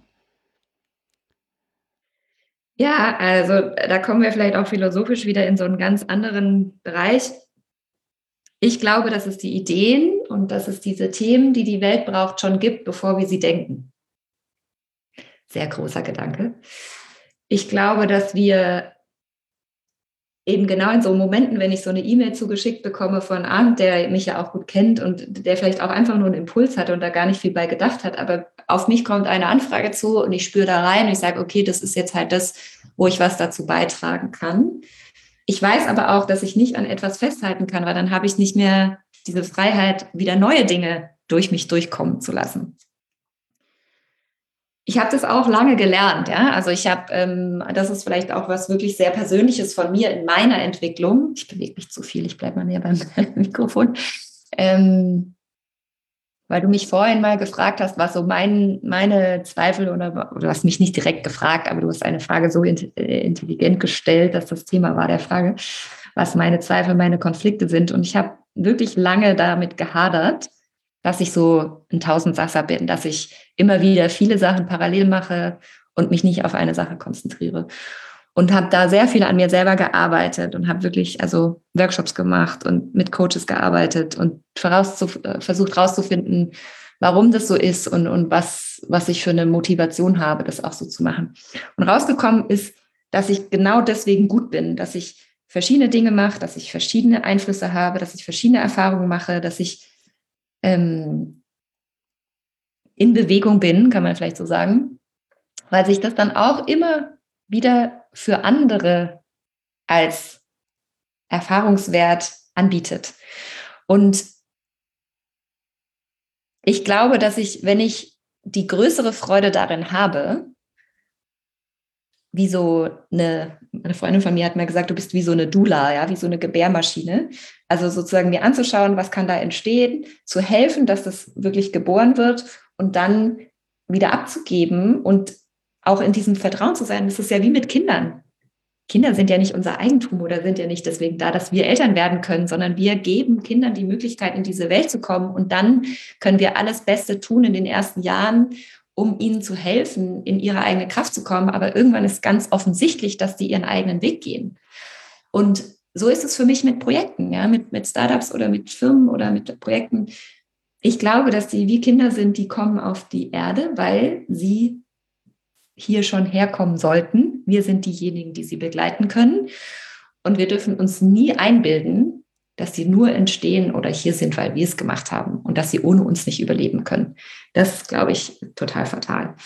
Und dann kommt eben, wie gesagt, wieder die Frage, okay, was ist die größere Freude? Ja, ich arbeite natürlich mit extrem vielen Menschen, die haben Freude darin, Dinge lange von innen heraus zu entwickeln. Ja, also meine vielen engen und sehr, sehr mir ans Herz gewachsenen Freunde ist eigentlich eine meiner größten Familien bei Viva Con Aqua, die, die Gründer vor allem, aber auch die, die jetzt alle damit reingekommen sind. Ähm, das sind Menschen, die wahrscheinlich da anfangen zu arbeiten und auch nie wieder was anderes machen wollen erstmal, ja, weil sie sagen, da fühle ich mich zu Hause, das ist meine, mein Weg, jetzt mich hier zu entfalten und Viva Con Agua wirklich weiter groß zu machen. Also ich will damit nicht sagen, dass was mein Weg ist, auch für andere richtig ist, sondern jeder muss halt da für seinen eigenen Weg gucken, was resoniert, wo fühle ich mich wohl. Das ist wieder dieses Flow. Wo bin ich da an meine, was kann ich gut und wo bin ich herausgefordert? Gleichzeitig, was sind meine Bedarfe? Es gibt Menschen, die haben viel höheres Sicherheitsbedürfnis als ich, weiß ich. Und es ist auch okay zu sagen, nee, ich fühle mich einfach am meisten in meiner Freude, wenn ich gleichzeitig das Sicherheitsgefühl habe, dass ich weiß, jeden Monat kommt ein gewisser Betrag auf mein Konto und ich kann mir meine Freude damit sozusagen entspannt erlauben. Also ich drifte schon wieder ab, du merkst es, aber es ist so, ähm, loslassen ist für mich ein kleinerer Wert als neugierig neue Dinge anzufangen. Ja, so wieder bei dem, was hat für mich einen höheren Wert, einen höherer Wert und eine größere Resonanz, eine größere Freude habe ich, mich immer wieder neu auszuprobieren, immer wieder neue Dinge zu denken, neue Dinge zu entwickeln. Und das geht auf Kosten, dass ich nicht gleichzeitig einen Vollzeitjob in einer Organisation auf Sicht machen kann. Das spüre ich aber. Ich spüre in meinem eigenen Körper, wenn ich mich da frage, ist es eher das oder ist es eher das, habe ich eine größere Lebendigkeit bei der einen Sache. Ich spüre, dass wenn ich in einem Job länger bin, als ich mir selber wünsche, war jetzt die Pandemie. Ja, also Lydia und ich haben Watchheit gegründet mit der Idee, nach zwei, maximal drei Jahren Watchheit abzugeben. Wir waren nach zwei Jahren schon an dem Punkt. Und dann war aber Pandemie und dann war eben alles ein bisschen anders als geplant. Und dann haben wir nochmal verlängert. Und es war für mich wirklich wie so ein ich habe sehr lange gehofft, dass da bald jemand kommt, weil ich gemerkt habe, auch wenn ich den Job gut kann und wenn ich das alles hinkriege, meine Freude ist darin, wieder was Neues zu machen. Und ähm, da muss ich halt hin. Also ja, der Wert der Freude, etwas Neues zu tun, ist größer als der Schmerz, es loszulassen. Das beantwortet das vielleicht in Kürze. Hm. Du hast gesagt auch, äh, ja, jeden Monat kommt ein bestimmter Betrag auf dein Konto und das ermöglicht dir auch Freiheit. Und ich glaube, das ist etwas, was viele, die so in, in sehr unterschiedliche Richtungen äh, unterwegs sind, sich dann fragen, ja, aber wie geschieht das? Äh, weil dann dieser Verbindung vielleicht zum Marketing, ähm, wenn man nach außen sich selber ja auch vermarktet oder nach außen den Kontakt zu anderen aufbaut, ist es ja immer hilfreich, eine klare Message zu haben. Wer ist man? Äh, und auch wenn, wenn mhm. ich auch diese Schubladen nicht mag, ne, aber man, man schiebt halt schnell Personen in Schubladen. Und genau das ist mir auch bei dir schwer gefallen, sozusagen. Mhm. Ne? Ähm, ja. Und damit also diese Message nach außen ist keine klare Schublade, ist sehr unterschiedlich, aber äh, trotzdem schaffst du es ja, ähm, da dein, deinen Betrag auf dem Konto zu bekommen. Ähm, kannst du da was zu sagen, wie, äh, ja, vielleicht ganz plump gefragt, wie machst du das? Welche Zutaten, welche Zutaten ich da habe? Also ich bin da auf jeden Fall auch immer noch im Lernen, ja. Und was ich jetzt gerade gemacht habe, und das kann ich ja auch hier mal so offen sagen, ich habe mir einen Coach gesucht, der mir hilft. Also ich habe immer selber auch Coaches. Äh, seit, weiß ich nicht, 15 Jahren, glaube ich, arbeite ich selber auch mit Coaches. Ähm, ich schaue mir immer an, wer kann etwas wirklich richtig gut, was ich noch nicht so gut kann. Und dann ähm, lerne ich von denen oder lass mich beraten und coachen, um das sozusagen besser zu machen.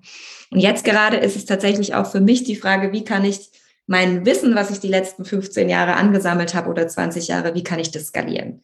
Weil das, was ich bis jetzt gemacht habe, ist, dass ich so, wie ich es dir beschrieben habe, vor allem mit Einzelpersonen, mit einzelnen Gründern. Ich kann halt nur eine Organisation zur gleichen Zeit mitgründen und dann äh, wird es schon wieder ein bisschen schwierig, noch parallel andere Sachen zu machen. Das heißt, die natürliche Entwicklung bei mir in den letzten fünf bis zehn Jahren, dass ich immer mehr in Aufsichtsräte und Beiräte komme, ist für mich ein Zeichen, dass ich das Potenzial habe, mein Wissen, meine Erfahrungen auch noch anders weiterzugeben, ohne dass ich operativ mitarbeite oder ohne dass ich in der Tiefe damit dabei bin. Deswegen ähm, habe ich mir jetzt einen Coach gesucht, der mir helfen wird, ein Programm aufzusetzen, wo ich all dieses Wissen, was ich seit 15, 20 Jahren angesammelt habe und auch die, ich habe wirklich so viele Ausbildungen gemacht, ja, von Kommunikation über Psychologie, über spirituelle Sachen, aber auch immer wieder äh, neue, äh, also ob jetzt Purpose-Unternehmen, ob es regenerative Leadership, also da gibt es ja so viele Sachen.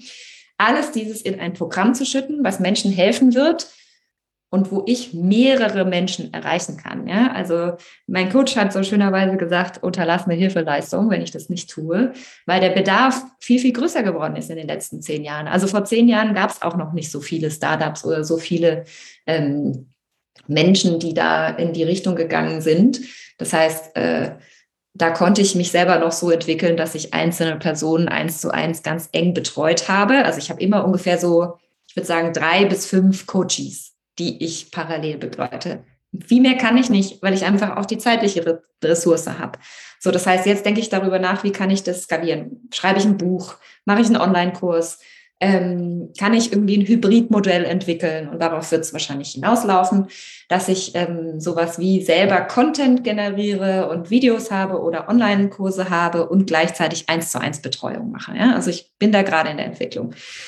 So, das heißt, das ist jetzt nur ein Beispiel und deswegen bin ich da auch so transparent.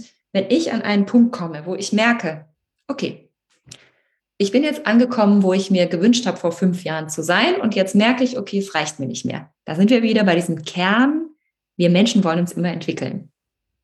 Und dann schaue ich mir an, wo möchte ich hin? Was ist sozusagen mein nächster Wunsch? Was ist der Antrieb, warum ich mich entwickeln will? Mein Antrieb im Moment ist, ich möchte, dass mehr Menschen davon profitieren, was ich weiß und dass ich mehr Menschen meine Unterstützung anbieten kann. Also muss ich mir überlegen, was ist dann, wer ist ein Experte dafür oder wo kann ich lernen, wo kann ich inspiriert werden, mir abzuschauen, wie ich das für mich selber realisieren kann. dann hole ich mir Hilfe, dann äh, lese ich sehr viele Bücher. Ich bin ein totaler Wissensjunkie gucke mir unfassbar viele Videos im Internet an und schaue so, wie machen das andere. Und dann suche ich für mich jemanden, der mit mir arbeitet. Und dann weiß ich jetzt schon, ich werde den Sommer über bis September an meinem Thema arbeiten. Also ich gehe wirklich sehr stark in die Arbeit mit mir selber auf verschiedenen Ebenen. Da kommen auch Glaubenssätze bei mir rein, ja. Darf ich das überhaupt? Ist es nicht, wenn man so Online-Kurse macht, wieder so beliebig? Also interessante Themen, die sich dann bei mir auch nochmal lösen dürfen. Aber so arbeite ich. Und so war das auch die letzten 10, 15 Jahre. Ja? Also, dass ich halt immer gesehen habe, okay, das Endziel ist schön, wie komme ich da Schritt für Schritt hin? Was brauche ich? Was muss ich lernen? Wo kann ich mir Hilfe holen? Was ist der nächste Step, den ich da gehe? Und ich habe, wenn du über Geld fragst, wie mache ich das? Ich habe jahrelang ähm, für, für Unternehmen gearbeitet, ganz am Anfang als Kommunikationstrainer, als Speaker Coach, als ähm, Women Empowerment Coach als, also ich habe ganz oft Themen, die mir einfach selber wichtig waren, die ich auch schon konnte, weitergegeben als Berater, Coach, Trainer, um Geld zu verdienen, um andere Sachen auch gut machen zu können. Ich habe dann immer mehr durch meine Expertise auch Jobs angeboten bekommen. Und da ist wieder das, was ich glaube. Ja, wenn wir selber in dem Moment angekommen sind, dass wir dafür bereit sind, dann wird uns das Leben schon Angebote schicken. Also wir kommen dann irgendwann an einen Punkt, wo wir plötzlich diese Angebote bekommen. Ja, manchmal fragt man sich, was für ein Zufall. Wieso kommt das jetzt plötzlich bei mir um die Ecke? Und ich glaube, wenn wir bewusster werden darüber, was wir selber in uns für eine Resonanz spüren, wenn sowas passiert, dann ist es schon die halbe Miete. Und wenn wir auch wissen, was ist unsere Intention, ja, wenn du sagst, okay, ich will einen bestimmten Geldbetrag verdienen, dann ist es wie wenn ich meinen Bogen spanne, weil ich weiß, ich muss dahin irgendwie. Und wie waren wir vorhin schon mal, wie, wie muss ich jetzt meine Entscheidungen treffen, dass ich dahin komme? Also wenn ich mehr wirtschaftliche Freiheit für mich haben will, auch mit sozialen Projekten, muss ich mir überlegen, was gibt es für Möglichkeiten. Und da ist nicht die eine oder die zweite oder die dritte Idee die beste, sondern am besten ist, du schreibst dir 50 verschiedene Ideen auf, wie du mehr Geld aus dem machen kannst, was du schon kannst. Und dann kommt man irgendwann an dieses Ziel. Aber es ist eben, wie gesagt, Fokus, Auseinandersetzung, Selbstreflexion, Inspiration und dann einen Masterplan, der mich dahin bringt. Und dann auch diese Offenheit zu behalten, zu sagen, vielleicht eröffnet mir das Leben noch Gelegenheiten, die ich im Moment noch gar nicht im Kopf habe, aber weil ich so resoniere mit dieser Intention, die ich gesetzt habe, kriege ich diese Möglichkeiten angeboten. Und dann entfaltet sich das wie durch Zauberhand. Ich glaube, mit dem Resonieren hast du so jetzt auch so zwei Sachen zusammengebracht. Du hast zum einen jetzt gerade sehr kognitiv, so das sind so Schritte und das machst du. Auf der anderen Seite sagst du aber, okay, es, es kommen halt auch Dinge.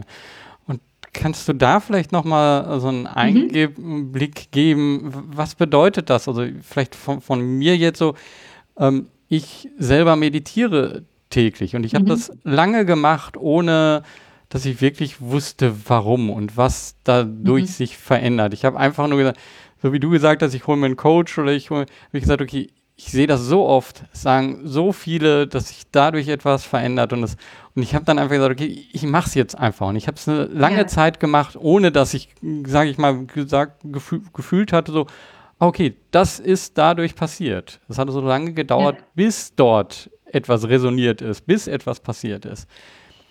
Was ja. machst du da? Kann Was ist gerne. deine äh, Arbeit da an dir selber? Oder ich weiß nicht, wie du das äh, kommunizieren ja, würdest. kann ich gerne, gerne was zu sagen. Also das erste, äh, Meditation ist wirklich der allererste und wirklich beste Schritt, den man machen kann. Meditation kann auch sein, und das mache ich seit Jahren, wirklich seit Jahren, ich gehe morgens anderthalb Stunden spazieren. Das ist meine Form für Meditation. Meditation ist deswegen wichtig, weil wir lernen, unseren Verstand zu beruhigen. Wir lernen zu beobachten, dass Gedanken etwas sind, die kommen und gehen und wir können sie steuern. Dass wir die Entscheidung haben, wir haben die Wahl, welchen Gedanken wir denken, welchen Gedanken wir loslassen, worauf wir uns fokussieren. Das ist das, was Meditation uns hilft. Meditation hilft uns bewusst zu werden, dass wir etwas anderes sind als unser Gedanke oder unsere Gedanken, dass wir uns bewusst, bewusst darüber werden, was für eine Lebendigkeit wir im Körper spüren. Ich glaube, dass wir total verlernt haben in unserer Gesellschaft, weil wir so krass uns ablenken, ob es äh, Handys sind, ob es Netflix ist, ob es Konsum ist. Wir versuchen die Stimulation immer im Außen zu finden und dann spüren wir uns. Meditation hilft uns wieder zurückzukommen, um überhaupt mal wahrzunehmen, was spüre ich eigentlich gerade? Was ist da in mir eigentlich gerade los? Und dafür müssen wir unsere Gedanken beruhigen oder zumindest unsere Gedanken bewusster wahrnehmen können. Ja? Also sowohl Gedanken als auch Emotionen, Gefühle sind temporäre Sachen. Und wir können steuern, wie wir uns fühlen wollen. Wir können steuern, was wir denken. Das ist das Erste bei Meditation. Der zweite Schritt ist dann eben, sich bewusst darüber zu machen, dass wir gestalten unser Erleben dadurch, wo wir unseren Fokus drauf setzen. Wenn wir sagen, ich will heute mich gut fühlen, ja, ich, heute will ich Freude erleben, dann können wir uns damit, das sind dann manchmal kleine Übungen, aber es werden vielleicht auch Routinen. Mein spiritueller Lehrer zum Beispiel, der überlegt sich immer morgens als allererstes, welche Socken er anzieht und hat ganz viele bunte Socken. Ich habe das von ihm übernommen. Schau mal hier kann man, nee, man kann es Podcast ja es jetzt nicht Podcast sehen, eh nicht ich, habe, ich habe bunte Socken an, ja, und mein Lehrer hat mir das sozusagen irgendwann als Inspiration in den Kopf gegeben. Das ist der erste Freudegedanke morgens, ja, die Freude daran, sich lustige Socken auszusuchen. Also da kann sich ja jeder was Eigenes finden. Das ist auch die Freude kann auch sein, mit seinem Lieblingsmusikstück aufzuwachen. Oder es ist ja ganz egal, aber du kannst dich ja entscheiden, wie gehe ich in den Tag rein, ja irgendwie sich selber damit auseinanderzusetzen, wie fühle ich mich heute und wo will ich aber hin? Was ziehe ich an? Will ich mich, wie will ich wahrgenommen werden oder wie will ich mich selber fühlen? Sind ja zwei ganz andere Sachen. Ja, also will ich mich kraftvoll fühlen? Will ich sozusagen selbstbewusst sein, weil ich das fühlen will? Oder will ich sozusagen, dass andere von mir ein Bild haben? Also das sind einfach andere Gefühle, die in einem geweckt werden. Und was ich damit versuchen will auszudrücken, ist, es geht viel mehr darum, wie wir uns selber fühlen. Und es geht viel mehr darüber, darum, wie wir es schaffen, dieses Gefühl, wie wir uns fühlen wollen, immer häufiger herzustellen. Weil wenn wir uns vorstellen, ich will ein Leben, in dem ich frei und glücklich und freudvoll bin, dann werden wir das dann schaffen, wenn wir im Hier und Jetzt häufiger diesen Moment herstellen können. Dann kommt sozusagen ne, diese, diese Anziehung von immer mehr davon, immer mehr davon. Das ist wie ein Magnet. Das heißt, wir dürfen uns über, und ist eben Meditation so gut, weil Meditation uns hilft, uns zu konzentrieren und zu fokussieren und uns bewusst zu werden. Und dann immer mehr von den Dingen zu machen, die uns Freude machen. Wir leben hier, weil wir Freude haben wollen im Leben. Und wir werden mehr Freude haben, wenn wir im Hier und Jetzt mehr Freude haben. Wenn wir uns also bewusst mehr für Freude entscheiden und nicht für das, was schwierig für uns ist oder was uns Leid bringt. Und da ist immer wieder die Auseinandersetzung mit uns selber gefragt, wie schaffe ich das? Wie kann ich für mich selber mehr Freude und mehr Lebendigkeit in meinem Leben erreichen? Also von daher, ich glaube, dass du da auf einem total super guten Weg warst, ja, von einer Welt wahrscheinlich, in der du vorher warst, die sehr stark im Denken gesteuert war, in die Meditation zu gehen und immer mehr in dieses Erleben zu kommen. Und der nächste Schritt ist jetzt eben, sich zu überlegen, okay, was ist denn, wenn das so ist, dass mein Leben so geworden ist, wie ich es mir wünsche? Wie fühlt sich das an?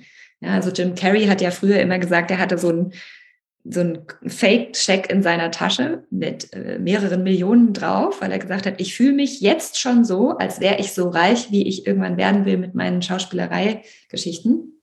Und das war sozusagen der beste Antrieb für ihn. Er hat sich immer schon so gefühlt, als wäre er schon ein erfolgreicher Schauspieler, deswegen ist er einer geworden.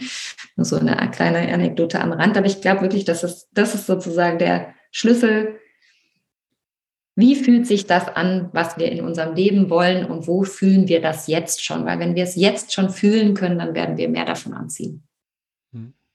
Ja, ähm, das spüre ich auch jedes Mal. Das ist äh, wirklich so ein Tag und Nacht, wie ich den Tag auch lebe. Also ist man jetzt in, in Gedanken so, wie mache ich dieses und jenes und äh, ist so in dem Tagesgeschäft drin äh, oder gehe ich in den Tag hinein und äh, bin mir sicher, die Dinge, also ich bin jetzt schon dort und äh, die Dinge werden auch in diese Richtung äh, geschehen. Das ist ein vollkommen anderer Tag. Und ähm, ja, es gibt solche und solche Tage. Also das lässt sich nicht immer steuern. Also zumindest ich kann es noch nicht. Äh, ähm, ja. Und ähm, der kleine Anfang, vielleicht auch nochmal für die Hörer, ähm, weil ich gerade diesen Beispiel mit dem Check-in habe. Der kleine Anfang ist ja morgens aufzuwachen und wahrzunehmen, ich bin am Leben ich bin aufgewacht, ich habe ein Dach über dem Kopf, ich kriege heute was zu essen. Also die Dankbarkeit für die kleinen Dinge. Es ist ja jetzt schon die Möglichkeit gegeben, weil du lebst und weil du selber jetzt aufstehen kannst und etwas in deinem Tag machen kannst und dir selbst überlegen kann, was ist das Erste, was ich mache in meinem Tag. Dadurch wirst du ja schon zum Gestalter deiner Gedanken und deines Lebens. Also das sind so die kleinsten Dinge, die man anfangen kann. Und das führt genau zu dem, was du gerade gesagt hast, ja, dass also man, wenn man wahrnimmt, was jetzt schon alles Tolles da ist in seinem Leben und sich darauf fokussiert, dann entstehen mehr von diesen tollen Sachen. Mhm. Gab es so einen Moment, gibt es eine Geschichte, wo du sagst, so, die hat mir gezeigt, dass das, was ich alles und wenn es so unterschiedliche Sachen auch waren, das war das Richtige? Das ist das Richtige? Ach ja, das sehe ich jeden Tag. Also all die Projekte, die ich mit angestoßen habe. Es gibt natürlich auch einige, die haben nicht funktioniert, aber da gibt es dann äh, Anschlusssachen, die die Menschen erleben, wie sich ihr Leben weiterentwickelt. Also ich kann sagen, ich meine, Vivo Con Aqua ist eines der tollsten Beispiele und da gab es auch Höhen und Tiefen und trotzdem ist es einfach unfassbar, jeden Tag wieder zu erleben, wie viele Menschen dadurch inspiriert und in den Aktivismus geschickt werden, was für die Welt zu tun. Also ich, ich habe, also so richtig den Moment oder den Tag. Ich habe das fast jeden Tag, dass ich so Momente habe, wo ich denke, oh, wie toll ist das? Ja, unser Gespräch jetzt zeigt mir auch wieder, so häufig nehme ich mir auch nicht die Zeit, so lange zurückzublicken und darüber zu sprechen, was ich ähm, in meinem Leben schon alles erreicht habe und gestaltet habe. Also von daher, ich bin wirklich jeden Tag total dankbar. Und den einen Moment, also ich glaube, dass der, der entscheidendste Moment war für mich damals mit 23, 24 meinen Job zu kündigen und zu sagen, nee, das fühlt sich nicht richtig an. Also da wirklich so mutig zu sein, zu sagen, ich fange nochmal von vorne an, ich mache nochmal alles anders. Ähm, das war wahrscheinlich der Moment, der am schwierigsten war für mich. Und, und äh, wenn ich mir heute mein Leben angucke, dann weiß ich, dass die größten Kontraste, die man spürt. Ja, also wenn man irgendwann an einem Punkt angekommen ist, wo es wirklich ganz schwer ist, äh, rauszukommen, sind häufig eben die, die die größten Veränderungen im Leben bringen und dann eben auch die größte Freiheit. Und das ist wahrscheinlich das, was an dem Zeitpunkt damals für mich ähm, das Entscheidende war. Mhm. Zum Abschluss, äh, wenn du jetzt so in die Zukunft schaust, ähm, Was, was siehst du da? Was sind so die nächsten Dinge, die du, die Chrome äh, angeht? Ja, vielleicht, da wir viel persönlich über dich gesprochen haben, dass, dass wir ja. da so, in, in welche Richtung denkst du da? Ja, mit Grow sehe ich, dass wir genau das tun, dass wir ähm, mit Freude einen Raum schaffen, den wir eben in den Gärten gestalten, wo sich Menschen wieder mehr daran erinnern, wo ihre Freude, ihre Lebendigkeit ist und ihr Miteinander ist und wie sie gemeinsam Dinge entwickeln. Also es kommen ja Teams zu uns, die gemeinsam arbeiten, gemeinsam wirken. Und ich glaube, dass wir vor allem solche Teams ansprechen, die schon viel von dem, was wir heute besprochen haben, sowieso tun. Ähm, und dass die da einen Raum haben, sich nochmal wieder bewusst zu werden darüber, was für ein Potenzial sie selber haben, was für großartige Menschen sie schon sind und äh, großartige Themen, die sie schon bewegen, ähm, um dann wieder mit geschöpfter Kraft aus dem Nachmittag äh, weiterzumachen und die Lebendigkeit im Leben zu spüren. Das ist, glaube ich, die Vision, die ich oder die wir teilen bei Grome und die ich auch sehe, dass sie sich realisieren wird, ja. Und dann eben auch sehr, sehr viele davon profitieren. Nicht nur die, die zu uns kommen, sondern dass eben das ein, wie so ein, man sagt ja so Ripple-Effekt, ne? wie so ein Wellenschlag hat, ähm, der generell gerade in der Gesellschaft kommt, dass wir uns wieder mehr darauf be, be, ja, zurückkommen und erinnern, dass es darum geht, in Verbindung zu allem, was ist, Freude zu erleben. Ähm, dann wird unsere Welt auch irgendwann friedlicher miteinander sein, bestimmt. Mhm. Ähm, ja, wenn man mehr über dich und über Chrome erfahren will, wo geht man dann bei Chrome hin? Wo geht man dann bei dir hin? Wie kann man mm. Kontakt suchen? Wie kann man sich weitere Informationen holen? Also ich, ähm, Chrome hat eine Website, eine ganz tolle chromeharvest.de ähm, werden wir ja bestimmt bei dem Podcast auch äh, in die Beschreibung machen, denke ich mal. Und ähm, ich habe auch eine Website, daniquilisch.com. Ich habe auch ein Instagram und ein Facebook und ein LinkedIn und so weiter. Man findet mich eigentlich, ich bin relativ transparent im Internet und freue mich auch immer über Kontaktanfragen und Vernetzung. Von daher herzliche Einladung, ob es um Chrome geht oder auch andere Projekte oder mich selbst äh, gerne über die üblichen verdächtigen Kanäle Kontakt aufnehmen. Mhm. Ja, also da sind wir eigentlich am Ende des Podcasts. Nur dadurch, dass ich jetzt hinter dir viele Bücher sehe und du hast auch viele, über viele Bücher gesprochen, will ich hier noch eine abschließende Frage äh, fragen, weil vielleicht gehen ja auch einige jetzt in den Urlaub und ähm, wollen wieder etwas lesen. Was sind Bücher gewesen, die dich inspiriert haben, die du anderen ja nennen kannst? So schaut euch das mal an. Kommt natürlich immer ein bisschen in den Kontext an, welche Fragen man sich gerade stellt und, und, und, und was einen persönlich interessiert. Wir haben über so viele verschiedene Themen gesprochen. Ich gucke gerade, was hier bei mir auf dem Schreibtisch liegt. Also die Bücher, mit denen ich gerade am meisten arbeite, sind Regenerative Leadership von Giles Hutchins und Laura Storm. Ist äh, wirklich ein großartiges Buch über die Frage, wie wir neue Organisationsformen schaffen, wie wir neue Führung gestalten können für die Welt von morgen.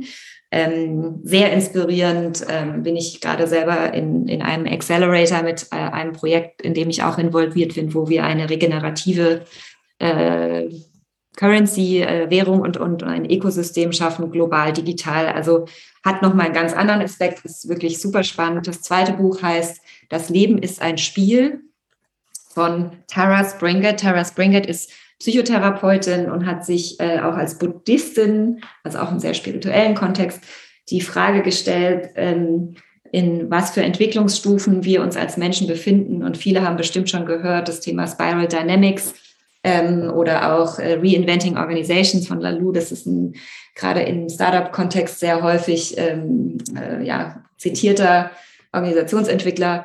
Und Tara Springett geht ein bisschen spezifischer auf die persönliche Entwicklung ein. Und wir haben viel in unserem Gespräch darüber gesprochen. Wir als Menschen gehen durchs Leben, entwickeln erstmal das Bewusstsein für uns selbst, also was eben auch das Ego beinhaltet, was auch unheimlich wichtig ist, um unseren Platz im Leben zu finden. Aber dann kommen wir eben an einen Punkt, wo es mehr um die Frage geht, wie kann ich im Leben wirken? Was ist jetzt meine Entwicklungsstufe? Wie kann ich gemeinsam etwas auch für die Welt beitragen? Und da hat Tara Springett mir wirklich sehr viele Denkanstöße gegeben in dieser Frage, in welchem, wo sind die Menschen, wenn sie zu mir kommen, welche Entwicklungsstufe haben sie, weil es einen riesengroßen Unterschied macht, ähm, ob ich mit einem Menschen arbeite, der gerade aus einem traumatischen Erlebnis kommt, der muss erstmal wieder gestärkt werden, oder ob ich mit einem Menschen arbeite, der sehr stark an seinem Wirken arbeiten will. Und es hat mir eben geholfen, vor allem mich selber und auch andere besser einzuordnen. Also die beiden Buchtipps würde ich da mal mitgeben. Dankeschön für dieses Extra. Ja, es war ein sehr angenehmes Gespräch. Äh, es war für mich nicht ein ganz einfaches Gespräch, weil so viele unterschiedliche Richtungen waren. Ähm, aber ich glaube, wir haben hier ein sehr schönes Bild äh, gemalt zusammen und ähm, ja, ich freue mich, dass wir uns hier unterhalten haben und dort einen Einblick gegeben haben und äh, ja, ich hoffe auch äh, einige Inspirationen mitgegeben haben. Ja. Und äh, daher Dank. danke. Ja, danke dir, Georg. Wirklich, es ist so selten, dass ich die Möglichkeit habe, auch so viel über meine persönlichen Erfahrungen und ähm, das, was mich selber bewegt, zu sprechen. Sehr häufig ist es eben in dem Kontext von einem Projekt. Deswegen ganz besonders dafür möchte ich mich bei dir sehr bedanken. Und deine Fragen waren großartig, weil sie immer genau das angestoßen haben, was wahrscheinlich dann raus sollte. Also von daher vielen, vielen Dank für die tolle Gesprächsführung. Es hat mir viel Freude gemacht. Die anderthalb Stunden vergingen wie im Flug. Ja, dann dir noch einen schönen Tag. Dir auch, Geo. Bis bald. Danke. Tschüss.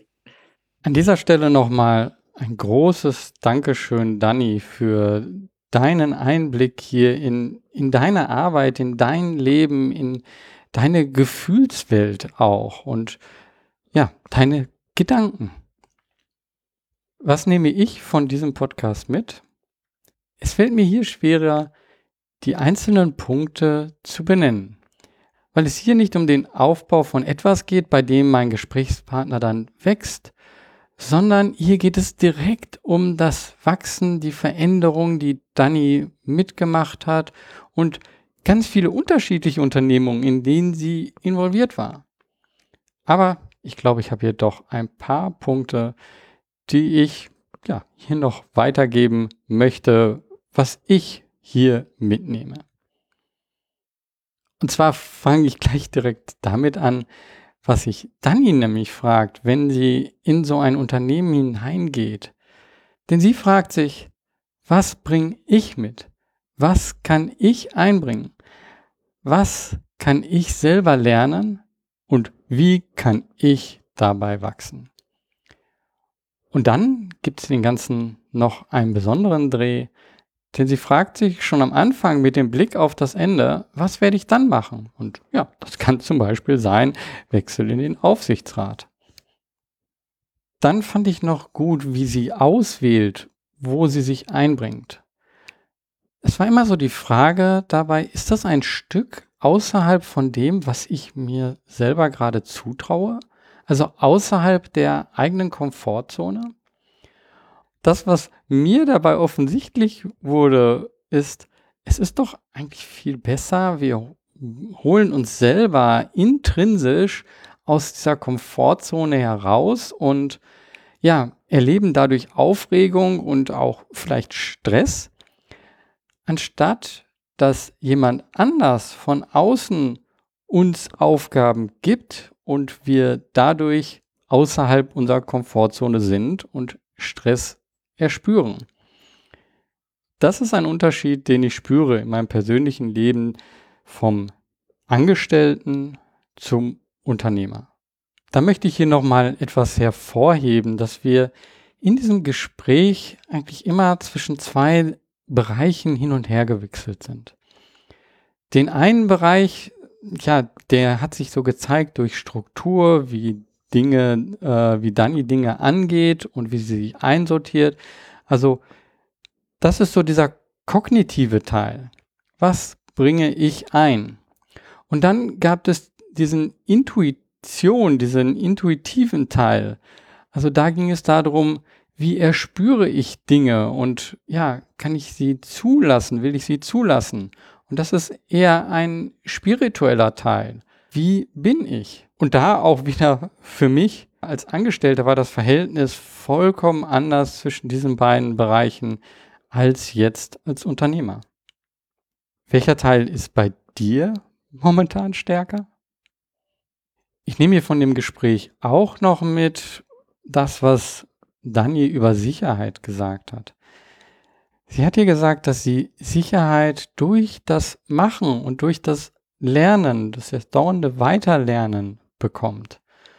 Oft haben Menschen den Wunsch, ja, ich hätte gerne mehr Selbstsicherheit. Und die Antwort, die sie hier gibt, ist, vertraue in den Weg.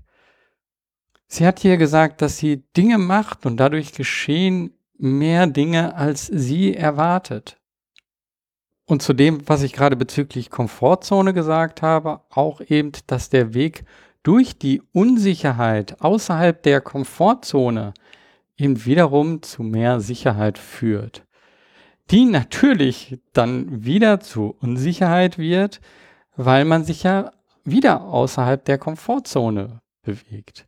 Aber dieses Hin und Her, dadurch, dass man ja dort eine Routine hineinbekommt, gibt ein das Ganze mehr Sicherheit. Die Unsicherheit gehört also mit zur Sicherheit. Und zum Abschluss, ja, ich hatte das Gefühl, dass Dani weiß, was sie kann. Und das war aber auch nicht immer so und das ist vielleicht auch nicht immer so, dass sie, um dahin zu kommen, immer wieder dorthin zu kommen, dass sie sich dafür auch Unterstützung sucht. Ein Coach, und dass dieser Coach eben auch einen Spiegel ihr vorhält. Und manchmal ist das, was dort gezeigt wird, angenehm und ja, das gibt ihr dann Sicherheit und sie weiß, wunderbar, genau darauf kann ich mich fokussieren. Und auf der anderen Seite, manchmal ist es aber auch unangenehm. Aber dann weiß ich das und dann kann ich auch genau dadurch auch wieder wachsen. Also, was man hier sehr gut sieht, es ist alles immer wieder eine Frage der Sichtweise. Wie sehen wir Dinge? Wie gehen wir mit, mit der Welt um? Wie bringen wir uns in diese Welt ein? Und wie gehen wir ja, in Resonanz mit ihr? Und ja, da ist die Frage. An dich nochmal hier zum Abschluss. Bist du in Resonanz gegangen mit diesem Podcast? Das würde mich interessieren. Und ja, was hat dich angesprochen. Schreib das gerne. Ich wünsche dir, dass du in Resonanz gehst und dass du von diesem Impuls eine Inspiration mitnimmst, die dich dabei trägt. Mach was, beweg was. Dein Georg Städtner.